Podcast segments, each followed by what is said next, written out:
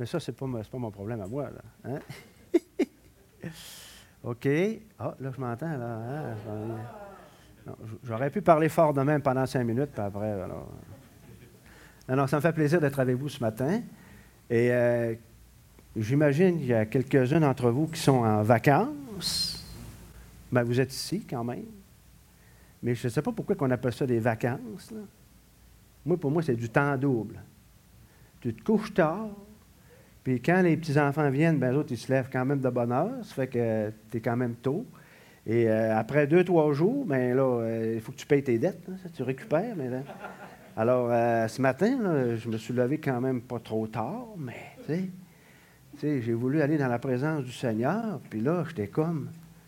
J'étais pas mal endormi. ça me prenait du boost. Mais quand même, ben, c'est ça. Les vacances, c'est un peu de la fatigue. Mon épouse aurait aimé d'être là avec moi, mais il y en a aussi qui sont en vacances et qui viennent nous visiter. On est content. Nos enfants viennent avec les petits-enfants. Alors, euh, il a été à la maison. Elle n'a pas pu venir avec moi. Et euh, elle vous fait, ses salutations très chaleureuses. Le groupe chrétien évangélique Lobinière, ça, c'est euh, sur la 20. Si vous allez euh, traverser euh, le, pont, vous allez une demi-heure avant l'arrivée de Québec, vous avez un petit village. Ça, c'est Laurier Station. On est là en ce moment. Ça fait déjà, ça va faire six ans en septembre. Et euh, on a une petite église. On se réunit, le village voisin, Notre-Dame du Sacré-Cœur et. Si vous vous en rappelez pas, ce n'est pas grave. Si vous n'êtes pas capable de le prononcer, non, c'est pas grave.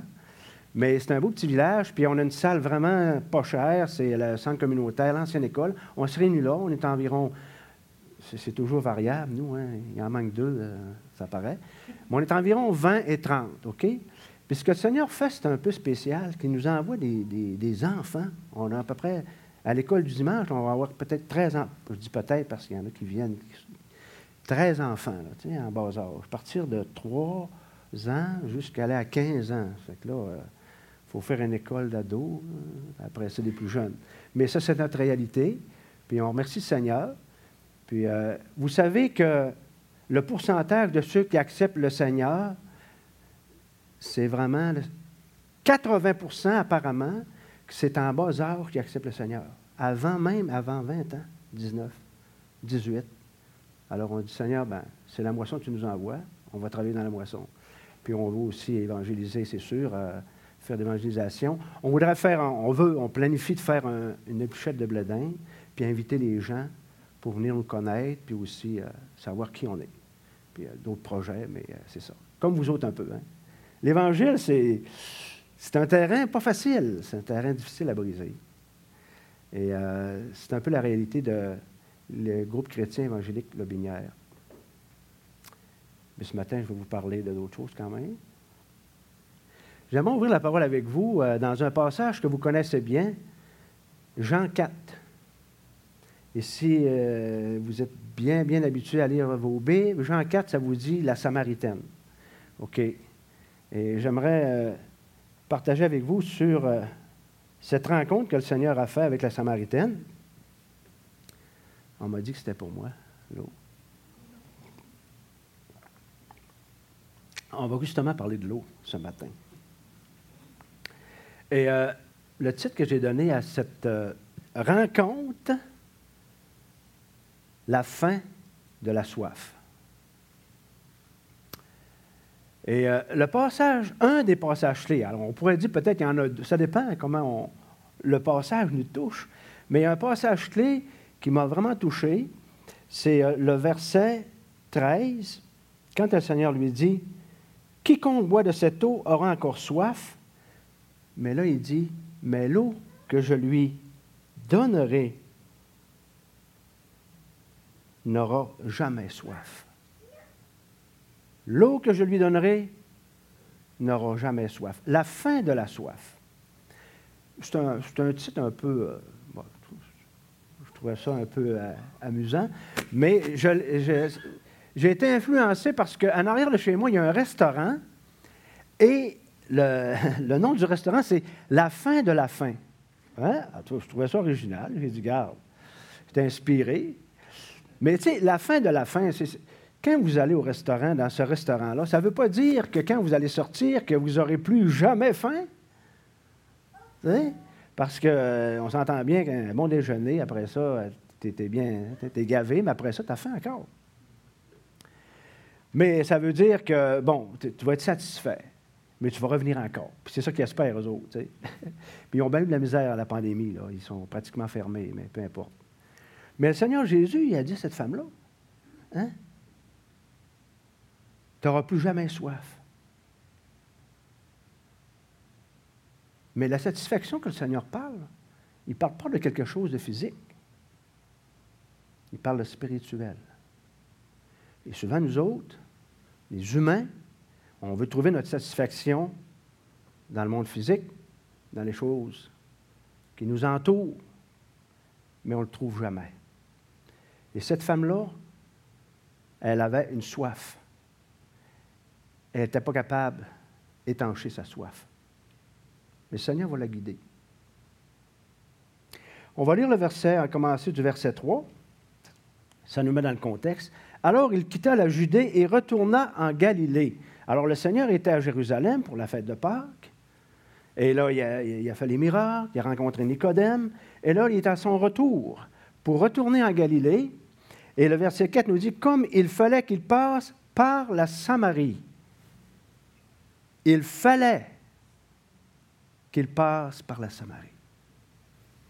Mais ce n'était pas coutume, ça, pour un juif de son temps, de passer par la Samarie si vous alliez en Galilée. Vous faisiez un détour.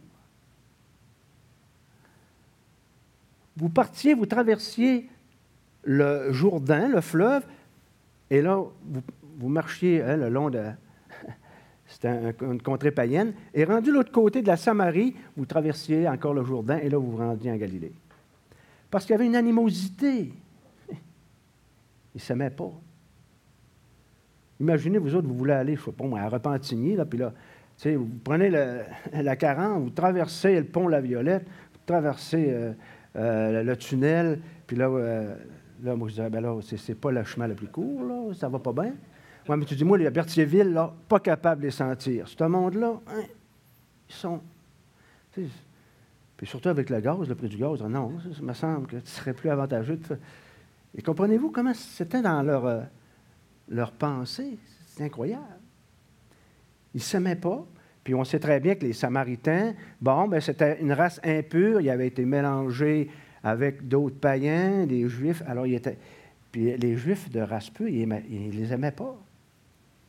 Il faisait un détour. Mais ça ne veut pas dire qu'il ne faisait rien avec eux autres. Parce que vous savez, les Juifs, ils pouvaient faire euh, de la business avec eux autres. S'ils pouvaient acheter, vendre, c'était correct. Mais pour avoir des relations intimes puis en créer, non, ça c'était défendu. Alors voyez-vous comment c'était, c'était un peu spécial. Mais le Seigneur Jésus, lui, il fallait qu'il passe par la Samarie. Et il va aller directement, directement en Samarie. Et aussi,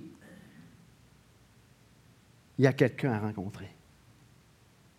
Et cette personne qu'il va, va, rencontrer, ça va être, ça, va être comme un, canal, puis aussi une personne qui va amener l'Évangile dans son village. Alors, c'est plus grand qu'on pense. Le Seigneur devait passer par la Samarie. Et le verset 5, il arriva dans une ville de Samarie nommée Sichar, près du champ de Jacob, que Jacob avait donné à Joseph son fils. Là se trouvait le puits de Jacob. Bon, le mot puits, dans l'original, c'est le mot P-E-G-E. -E. Et vous retrouvez ce mot-là seulement dans, un peu plus loin quand le Seigneur parle d'une source d'eau qui va jaillir. Et le mot puits, c'est différent du mot qui, euh, se prononce euh, fréard. Ça, c'est le mot puits qui parle d'un puits avec, qui se remplit euh, de, l'eau de puits. Un, puits stagnant. Mais Jean utilise un mot différent de ce mot-là. Il parle pégué, une source. Alors, il y en a qui croient qu'il y avait une source souterraine qui alimentait ce puits-là, puis c'était une source fraîche. Mais je n'ai pas vérifié. Je sais que le puits de Jacob existe encore en Israël, il y en a qui l'ont visité, mais peu importe. Le mot veut dire quelque chose, je trouve, et le Seigneur va l'utiliser un peu plus loin. Alors, l'évangéliste Jean prend hein, cette, peine, ce détail de nommer le mot très précis. C'est une source, près de la source. Et là se trouvait le puits de Jacob, Jésus fatigué du voyage. Jésus fatigué. Et même un petit peu, vous allez voir, le, verset suivant, il dit, le Seigneur va dire à cette femme, donne-moi à boire. Alors imaginez la scène. Jésus de Nazareth qui voyage à pied, qui a chaud, est fatigué et a soif. Et réellement soif. Merci Seigneur. Et vous savez quoi? Il n'y a rien pour puiser le Seigneur, réellement. Il aurait pu, possiblement, il a changé euh, l'eau en vin. Mais le Seigneur, il est dans, dans son humanité, accepte d'avoir soif, d'être fatigué, puis d'avoir besoin que quelqu'un lui donne à boire. Et vous savez, le christianisme, si vous vous arrêtez et vous y réfléchissez bien, c'est une doctrine incroyable. C'est impossible à croire pour un être humain que le Dieu de l'univers, qui a tout créé, l'espace, les étoiles et tout ce que vous pouvez voir le soir quand vous êtes hein, dans la noirceur, qu'il il est venu, il s'est incarné dans un corps humain comme moi, il a marché, il s'est limité à la difficulté, à la fatigue. Puis on peut se dire, ouais, mais c'est quelque chose, mais, pourquoi, Seigneur? Pourquoi tu n'es pas venu à 33 ans, puis une semaine avant d'aller à la croix? Je serais sauvé quand même. Qu'est-ce que ça change? Qu'est-ce que ça change que Jésus ait soif? Qu'est-ce que ça change que Jésus a eu de la peine quand il a vu son père qui est décédé, Joseph, parce qu'on sait qu'il n'était plus là à la croix. Il a confié sa mère à Jean. Il a vu sa mère avoir de la peine. Qu'est-ce que ça change que Jésus a connu le rejet? Bien, ça change qu'il peut me comprendre. Ce n'est pas un Dieu loin, inatteignable. C'est un Dieu qui a voulu connaître ce que je connais. La compassion, c'est difficile à, expliquer. Le Seigneur nous a créés avec toutes nos sentiments, nos émotions. Mais lui, il a voulu connaître, c'était quoi? À avoir faim, à avoir soif, à avoir de la peine, à avoir la mort, la tristesse. Ça, c'est notre Dieu merveilleux. C'est Jésus fatigué au bord du puits qui a soif. Merveilleux. Assez beau, le son des enfants. C'était environ la sixième heure. Ah, ça change quoi, ça? Comme des fois, le monde dit, on s'en foutu, la sixième heure? Non, c'est important. Pourquoi l'évangéliste l'écrit? Puis si vous avez une petite note dans vos Bibles, la sixième heure, c'est midi. Mais à midi, il fait chaud. On ne va pas chercher l'eau à midi. Les gens y vont le soir parce que c'est plus frais. Mais elle, pourquoi quand il va à midi, qu'est-ce qu'elle a, cette femme-là? Elle veut se cacher. Elle veut passer incognito. Incognito. Est-ce que ça vous arrive de vouloir être incognito? Que vous aimeriez mieux que Dieu ne sache pas ce que vous avez fait la veille ou euh, là deux jours, ou vos pensées. Et elle, elle s'imaginait qu'elle pouvait se cacher de Dieu. On est drôles, les humains. Hein? On pense se cacher de Dieu. On est incognito. Pourtant, il sait toutes choses. Puis le Seigneur se plaît qu'on aille à lui, pas qu'on se cache. Et si vous avez lu le livre Doux et humble de cœur, qui est vraiment une autre vision un peu de ce que Dieu peut être, Dieu se plaît à nous pardonner. Tu sais, c'est pas parce qu'il veut qu'on pêche, mais quand on a un manquement, il ne veut pas qu'on y aille se cacher, il veut qu'on aille à lui. Parce que lui, la grâce et le pardon, c'est ça qui lui fait, c'est ça qui, qui fait sa joie. Hum. Incognito. Je vois ça spécial. Le verset 7, une femme de Samarie vint puiser de l'eau, et Jésus lui dit, Donne-moi à boire, s'il te plaît. Mais c'est sûr qu'il voulait avoir entré en relation avec cette femme. C'est quand même un bon moyen parce que quand vous êtes dans le besoin, puis vous demandez, hein, vous demandez euh, de l'aide, les gens, habituellement, ils sont prêts à vous aider. Mais vraiment, le Seigneur avait vraiment soif. Il lui a demandé à boire. Et là, l'évangéliste nous dit que les disciples étaient allés à la ville. Et la femme samaritaine lui dit, Comment toi qui es juif, me demandes-tu à boire, à moi qui suis une femme samaritaine? Pas seulement une samaritaine, mais une femme samaritaine.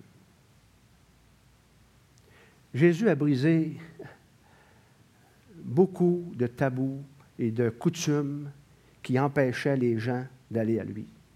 Et ça, c'en est une, entre autres, parce que pour un maître ou un leader religieux, c'était très mal vu de parler à une femme en public. Il ne faisait jamais ça. Et même, il s'est dit que les, les Juifs religieux, ils ne parlaient même pas à leurs femmes en public, ou même pas à leurs filles. Voyez-vous comment c'était très, très, très, très profond?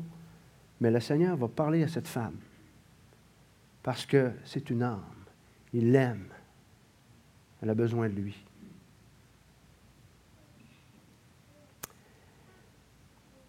Et là, les Juifs, en effet, n'ont pas de relation avec les Samaritains, comme je vous ai dit tout à l'heure. Toute cette histoire culturelle et qui les sépare. Les races. Pas évident, hein, les races. Hein? Ah, moi, je ne suis pas raciste. On entend souvent ça, mais des fois, on se le demande, on n'est pas raciste. Hein?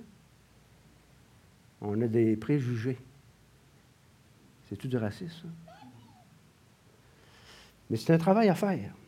Jésus lui répondit, si tu connaissais le don de Dieu, et qui est celui qui te dit, donne-moi à boire, tu lui aurais toi-même demandé à boire. Si tu connaissais le don de Dieu. Dieu est un être puissant qui donne. Mais les gens ont fait de lui une religion qui demande constamment. Parce que la religion, ça demande. On pense que Dieu veut quelque chose, toujours quelque chose. Puis moi, dans mon ancienne religion, en étant catholique, ben, on, donnait des choses. Euh, on brûlait des lampions. Euh, des fois, si tu mettais un dollar pour une petite chandelle, un 5 pour la grosse. Puis si tu donnais 5 ben, tu sais, le purgatoire, il pouvait sortir plus vite, mais il ne sortait pas de suite, là, tu sais, il sortait plus vite. Puis après ça, si tu payais une messe, ben ça, ça aidait aussi pour le purgatoire. Alors, puis si tu, comprenez-vous, le, système de bonnes œuvres, c'est très, très fort en nous. Et on a toujours cette idée que Dieu demande. Et les gens ont peur. Tu sais, la, religion. Ah, moi, regarde, la religion, là, non, je ne veux rien savoir. Parce que, tu sais, ça demande. Qu'est-ce que Dieu nous demande?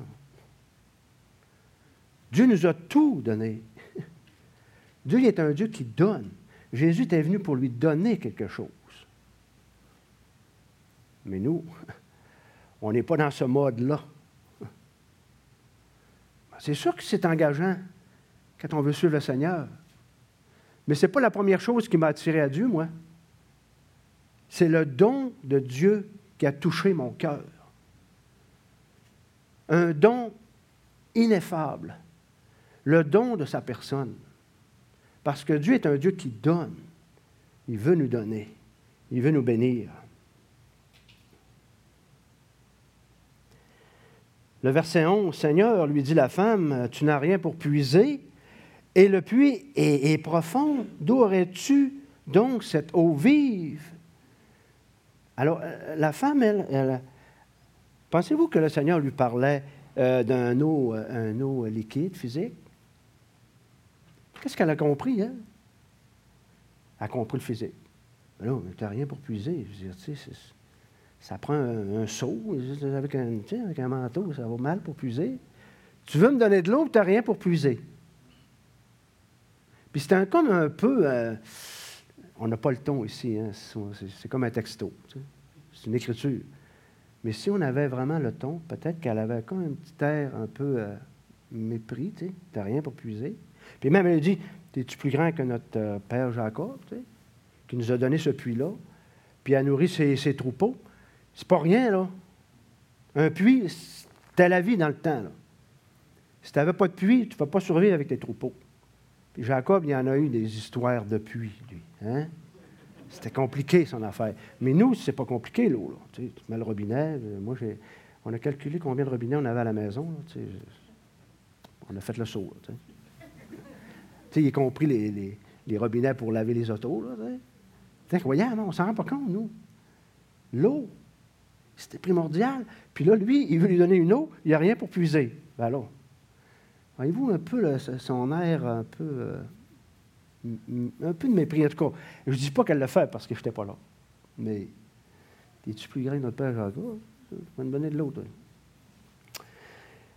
Et le Seigneur lui dit au verset 13, Quiconque boit de cette eau aura encore soif. C'est vrai pour le physique et c'est vrai aussi pour le spirituel. Le Seigneur lui dit au verset 14, Mais celui qui boira de l'eau que je lui donnerai n'aura jamais soif.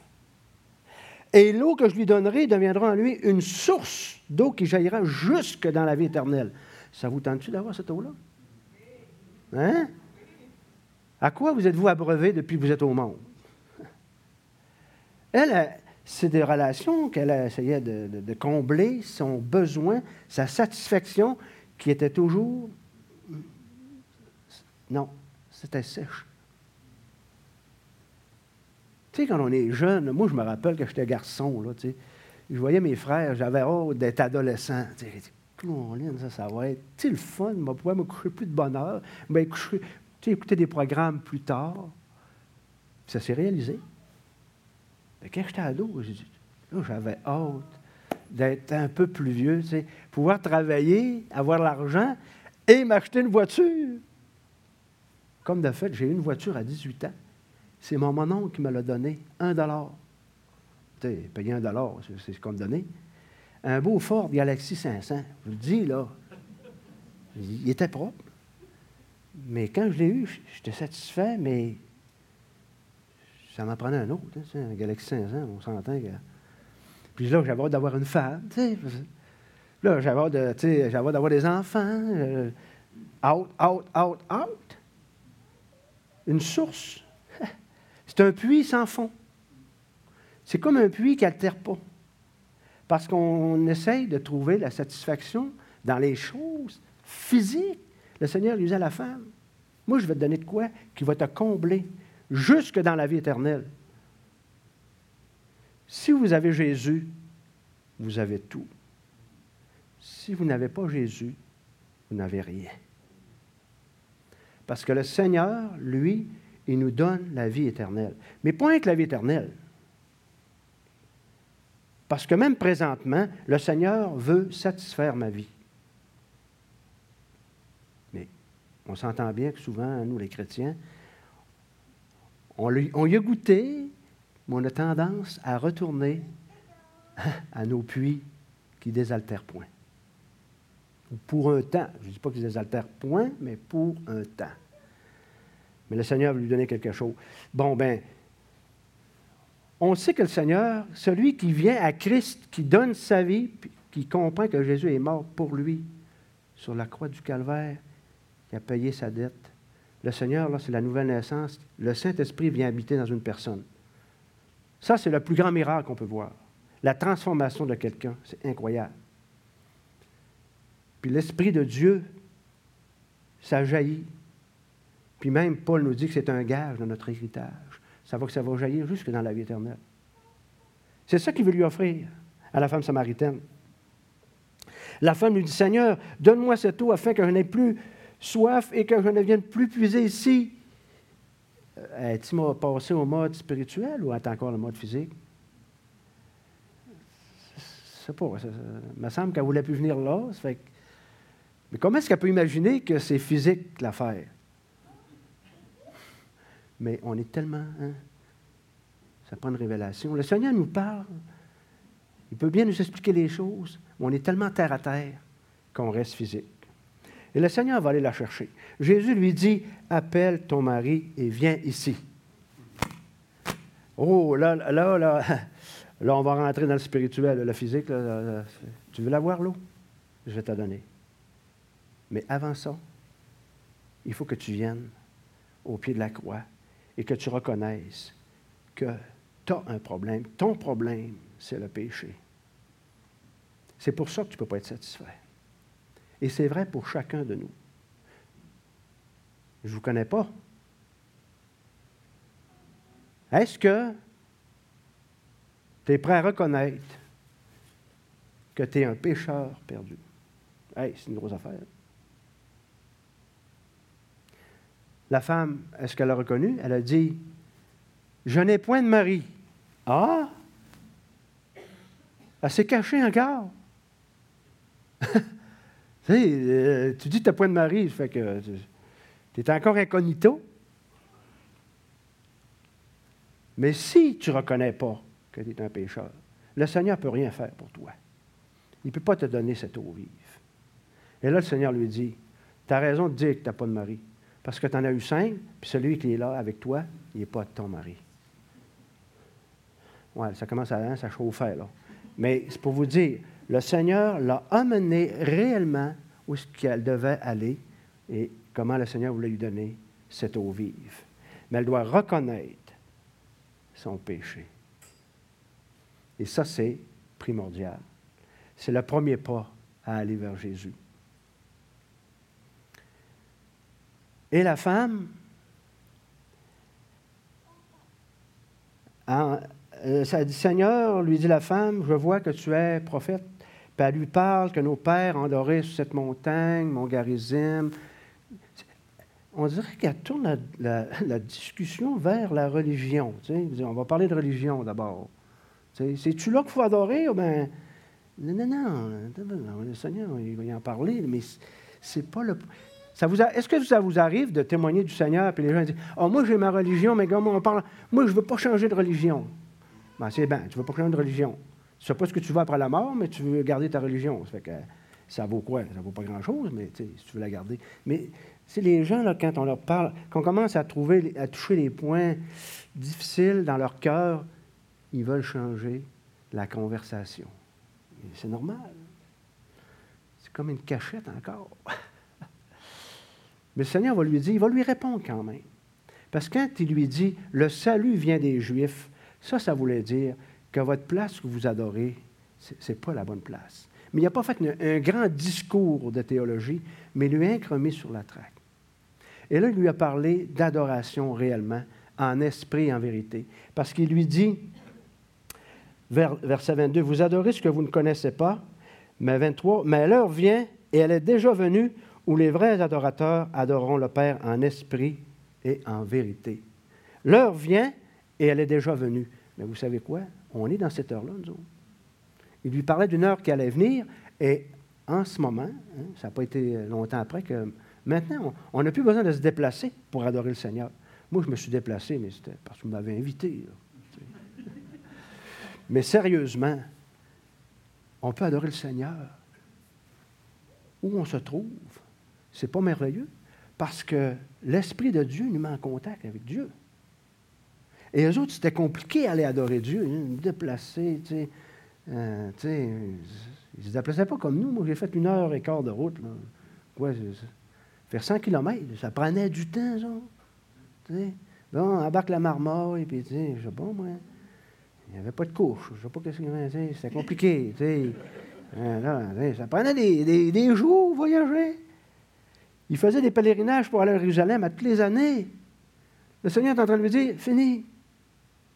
Mais, hein, on s'entend bien que l'Église existe, mais dans un sens, l'adoration est devenue palpable, puis très abordable, facile, parce que je peux être en communion avec Dieu. Ce matin, j'étais en communion avec Dieu. Je n'étais pas dans une église. Ah, merveilleux. Quelque chose, hein? Et ça, c'est vraiment spécial. Puis là, la femme lui dit, je sais que le Messie doit venir, celui qu'on appelle Christ. Quand il sera venu, il nous annoncera toutes choses. Et vous savez, les Samaritains, même s'ils étaient méprisés par les Juifs, malgré tout, ils savaient que le Messie, quand il allait venir, qu'il allait connaître toutes choses. Ils savaient qu'il était plus grand que même ce que les Juifs pouvaient imaginer. Eux autres, ils le voyaient comme le Messie d'Israël, loin, celui qui allait régner. Mais eux autres, les Samaritains, il y avait cette espérance-là. Le Messie va nous enseigner toutes choses. Toutes choses. Et ça, c'était leur espérance. C'était leur désir. C'est ça qu'ils attendaient. Et le Seigneur lui dit, je le suis, moi qui te parle. Pensez-vous qu'elle l'a cru? Elle l'a cru certainement. Parce que ça n'a pas été long qu'à servir le bord, puis en aller dans le village. Vous savez quoi? Elle était plus incognito. Elle dit Venez voir, venez voir, il y a quelqu'un qui m'a dit tout ce que j'avais fait. Oh, ouais, t'as fait quoi? Je ne sais pas si elle a fait son témoignage. Non, non, mais c'est spécial, pareil. C'est comme ça que c'est terminé la cachette. Quand vous avez connu le Seigneur, vous autres, votre cachette est terminée? Quand vous faites votre témoignage, vous vous dévoilez. C'est pas parce que vous vous plaisez à dire toutes les niaiseries que vous avez faites, puis d'ailleurs, vous ne dites pas les niaiseries. Vous dites ma vie, ça valait bon, ça valait bon. Il faut donner quelques détails, mais pas. Hein? Vous comprenez ce que je veux dire? Parce qu'il y en a qui me donnent tellement de détails, tu dis, ouf, sur de là, tu dis, ben ouais, tu, penses à pouvoir s'asseoir dans un bar. mais en tout cas, excusez-moi. Mais la Samaritaine, complètement ouverte. Le dernier mot de la fin. Verset 28. Alors la femme, ayant laissé sa cruche, mais je dis, voyons, voyons, voyons, Samaritaine, tu vas chercher de l'eau, tu as oublié ta cruche. Non, elle a trouvé l'eau vive. Et il faut qu'elle aille la partager au village. C'est ça qu'elle a trouvé. Moi, quand j'avais 19 ans, j'ai découvert l'eau vive. Jésus-Christ est venu transformer ma vie. Et tout ce qui me, qui nourrissait et qui me satisfaisait jamais, on peut en donner des petits détails, le pot, l'alcool, le sexe, ça ne donnait pas une satisfaction. Quand j'ai connu le Seigneur Jésus, je vais vous dire une chose, j'ai laissé ma cruche. Parce que ma vie, là, a été transformée, réellement. Mais après les années, vous savez quoi? On a tendance hein, à oublier ce qui s'est passé. On a tendance à reprendre notre cruche. Bon, ça ne veut pas dire que j'ai le goût de tourner dans le pot, pas tout. L'alcool, ça ne m'intéresse plus. Mais, tu sais, des choses du monde qui veulent nous offrir hein, pour euh, se satisfaire. Euh, ça peut être plein de choses, là. je ne sais pas, vous avez des histoires, vos, vies. Pas ça peut être des, émissions de télé que vous pensez allez être avec ça. C'est plate, mais des fois, c'est tentant, ça dépend. Il y a des belles histoires. je ne suis pas contre ça, je n'écoute, mais comprenez, mais ça peut être comme ça peut devenir une passion parce que tout peut devenir une passion. On peut vraiment oublier qu'on a laissé notre cruche, que Jésus, c'est celui qui peut satisfaire ma vie. C'est la question que je pourrais vous laisser. Comment va ta relation avec Dieu? Est-ce que tu cherches à te satisfaire des choses que tu as laissées, que tu as délaissées? Ou est-ce que le Seigneur, c'est lui qui remplit ta vie? Oh, il n'est jamais trop tard pour revenir. Ben, vous savez que la consécration, ce n'est pas une fois pour toutes, c'est régulièrement. Allez devant le Seigneur. Dites-lui, Seigneur, regarde, j'ai repris ma cruche, là. Mais garde, je ne suis pas heureux là-dedans. Viens remplir ma vie. C'est toi la source d'eau vive, Seigneur. C'est toi qui me satisfait. Amen. Prions. Seigneur Jésus, on veut vraiment te remercier, te dire combien, Seigneur, on est, on est cruche, des fois, de reprendre nos cruches. Seigneur, c'est toi qui satisfais nos vies. C'est toi qui es l'eau vive. C'est toi qui as fait le don merveilleux de ta vie. Mais Seigneur, ce matin, on veut t'adorer. On veut te dire merci. Puis euh, on est tellement reconnaissant pour ça, Seigneur. Merci pour la Samaritaine. Tu lui as donné l'eau vive. Et elle n'avait plus besoin de se cacher. Oh notre Dieu, nous te louons. Nous te louons pour ton don ineffable. Amen.